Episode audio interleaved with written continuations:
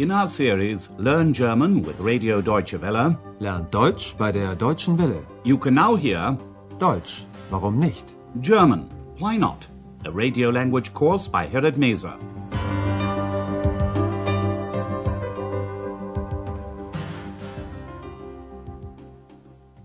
Hello and welcome back. Today you can hear Lesson 20. In the last lesson we visited the federal state of Saxony-Anhalt, Sachsen-Anhalt, and heard, for example, about the Harz Mountains. This region is very popular with hill walkers because you can climb mountains, but it's not too strenuous. Andreas has climbed the highest peak, the Brocken. Listen once again. Ich bin in den Harz gefahren, um endlich auf den Brocken zu steigen. The title of today's lesson is a quote from the famous German writer Heinrich Heine. The Brocken is like a German. Der Brocken ist ein Deutscher. Frau Berger, who's looking for a hotel to buy, joins Andreas in the Harz Mountains. She'd like to go up to the top of the Brocken, but not on foot. Listen to their conversation. You'll hear the names of two famous German writers who climbed the Brocken and later wrote about the mountain. Ex, weißt du, was ein harter Brocken ist? Nein, Das ist eine komplizierte Aufgabe. Der Brocken ist ein harter Brocken. Zu Fuß gehe ich da nicht hinauf. Warum nicht? Kennen Sie den Faust von Goethe nicht? Schon Mephisto wollte nicht zu Fuß auf den Brocken. Er wollte wie die Hexen einen Besen, um auf den Brocken zu kommen. Und wissen Sie, was Heine gesagt hat? Ja, der Brocken ist ein Deutscher. was meinte er damit? Er meinte, der Brocken ist so gründlich wie die Deutschen, so tolerant, aber auch so romantisch verrückt wie die Deutschen. Und da ich nicht verrückt bin, fahre ich jetzt mit der Brockenbahn. Kommen Sie mit? Na klar, ich war ja schon mal zu Fuß oben. The two writers were Goethe and Heine. Listen once again. Andreas makes a play on words and asks X if she knows what the German phrase ein harter Brocken means. X, weißt du, was ein harter Brocken ist? In colloquial German, ein harter Brocken means a hard nut, in the sense of a hard nut to crack. In other words, a difficult or complicated task. Eine komplizierte Aufgabe. Das ist eine komplizierte Aufgabe. Frau Berger says for her, the Brocken Mountain is a hard nut to crack, and she doesn't want to go up it on foot. Der Brocken ist ein harter Brocken. Zu Fuß gehe ich da nicht hinauf. And she's not the only one. Goethe, who first climbed the Brocken in 1777, referred to the mountain in his play Faust. Mephisto, the devil in the Faust story, didn't want to go up the Brocken on foot. He wanted to go up on a witch's broomstick, ein Besen. Kennen Sie den Faust von Goethe nicht? Schon Mephisto wollte nicht zu Fuß auf den Brocken. Er wollte wie die Hexen einen Besen, um auf den Brocken zu kommen. Andreas then mentions Heinrich Heine, who spent four weeks walking in the Harz Mountains in 1824 and also climbed the Brocken. In his book Die Harzreise, describing his travels in this area, Heine says the Brocken has many characteristics in common with the German people. Und wissen Sie, was Heine gesagt hat? Ja, der Brocken ist ein Deutscher. Heine said the Brocken was as thorough, so gründlich, as the Germans. Er meinte, der Brocken ist so gründlich wie die Deutschen. Andreas mentions other characteristics that Heine attributes to the Brocken and the Germans. The Germans, he says, are tolerant and also madly romantic, romantisch verrückt. So tolerant, aber auch so romantisch verrückt wie die Deutschen. Frau Berger says that she's not mad, and that's why she's going to take the Brocken Railway up to the top of the mountain. Und da ich nicht verrückt bin, fahre ich jetzt mit der Brockenbahn. Kommen Sie mit? Andreas goes with her because he's already been up the mountain on foot. Na klar, ich war ja schon mal zu Fuß oben. Frau Berger, Andreas, and X get onto the train, which is more comfortable, bequemer, than going up on foot. During the journey, they pass by the place where, according to popular superstition, the witches used to dance, tanzen, and revel on the eve of the 1st of May. Listen to what the train driver tells them.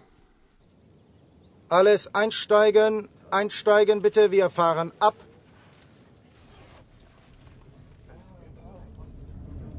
Auf die Berge will ich steigen, sagte schon Heinrich Heine.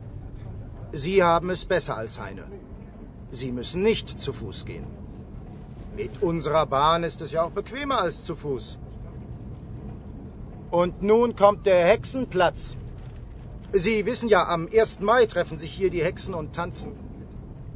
Das war schon bei Goethe so und das ist auch heute noch so. The train driver asks the tourists to get on. Alles einsteigen, einsteigen bitte, wir fahren ab. Then he quotes from the book Die Harzreise, in which Heine says, I want to climb the mountains. Auf die Berge will ich steigen. The driver says tourists have an easier time than Heinrich Heine. They don't have to go up on foot. Sie haben es besser als Heine. Sie müssen nicht zu Fuß gehen. He says the railway, die Bahn, is more comfortable than going up on foot. Mit unserer Bahn ist es ja auch bequemer als zu Fuß. The train goes past the place where the witches used to dance. Und nun kommt der Hexenplatz. The wild and misty landscapes in the Harz Mountains have given rise to the popular belief that the area is inhabited by witches and devils. According to superstition, witches meet there to dance and revel on the eve of the 1st of May, which is known as Walpurgisnight. Sie wissen ja, am 1. Mai treffen sich hier die Hexen und tanzen. The driver refers to Goethe, who describes Walpurgis Night in Faust. Das war schon bei Goethe so und das ist auch heute noch so. Even today, the tradition is upheld by groups of women who gather at the witches' meeting place on Walpurgis night to recall the positive characteristics of witches, such as their knowledge about natural healing. Here's a short excerpt from the scene from Faust when the witches meet on Walpurgis night. You may not understand all the words, but just try to listen to the sound and the rhythm of the language. Das drängt und stößt, das rutscht und klappert, das zischt und quirlt, das zieht und plappert, das leuchtet, sprüht und stinkt und brennt. Ein wahres Hexenelement. Na, Ex-Hex, möchtest du nicht mittanzen? Heute ist doch nicht der 1. Mai. X doesn't feel inclined to join in the dancing. After all, it's not the eve of the 1st of May. Na, Ex-Hex, möchtest du nicht mittanzen? Heute ist doch nicht der 1. Mai. And now let's take a look at one of the grammar points we've come across today the comparison of adjectives.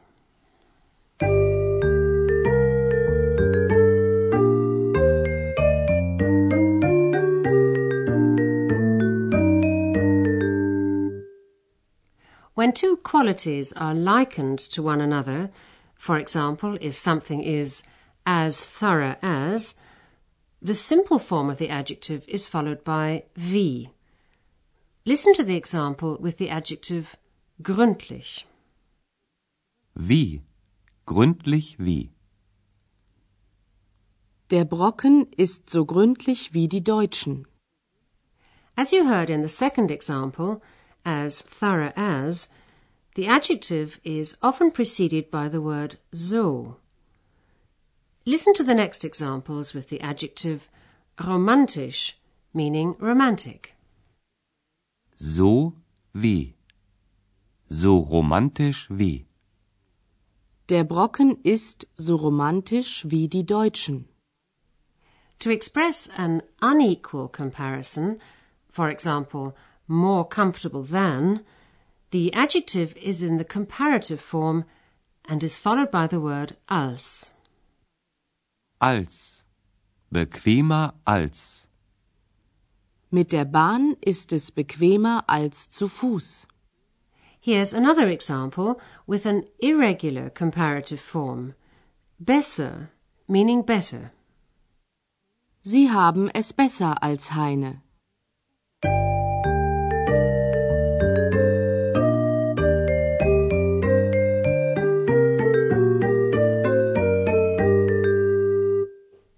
And now you can hear the dialogues once again from the beginning. And while you're listening, sit back and relax.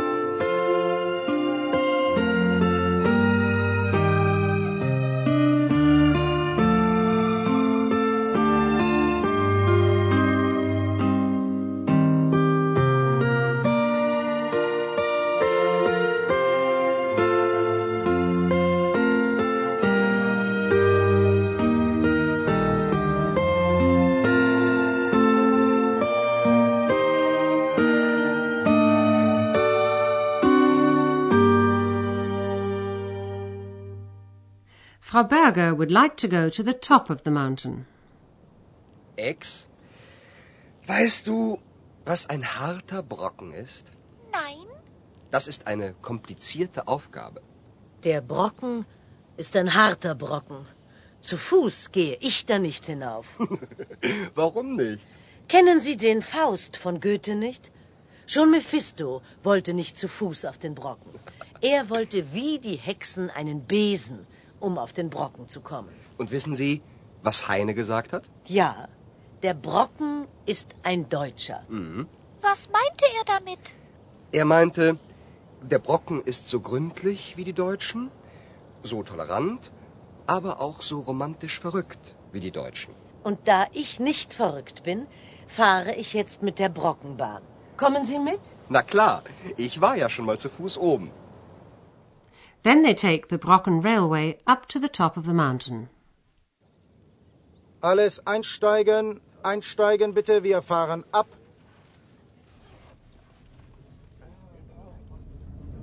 Auf die Berge will ich steigen, sagte schon Heinrich Heine. Sie haben es besser als Heine. Sie müssen nicht zu Fuß gehen. Mit unserer Bahn ist es ja auch bequemer als zu Fuß. Und nun kommt der Hexenplatz. Sie wissen ja, am 1. Mai treffen sich hier die Hexen und tanzen. Das war schon bei Goethe so und das ist auch heute noch so. This is a short excerpt from the Walpurgisnight scene in Goethe's Faust. Das drängt und stößt, das rutscht und klappert, das zischt und quirlt, das zieht und plappert, das leuchtet, sprüht und stinkt und brennt. Ein wahres Hexenelement. Na, Ex-Hex, möchtest du nicht mittanzen? Heute ist doch nicht der 1. Mai. And that's all we've time for today. In the next lesson, we'll be finding out about the brown coal industry and how it's affected people's lives. Join us if you can. Until then, it's goodbye for now. You've been listening to our language course Deutsch, warum nicht? A production of Radio Deutsche Welle in cooperation with the Goethe Institute in Munich.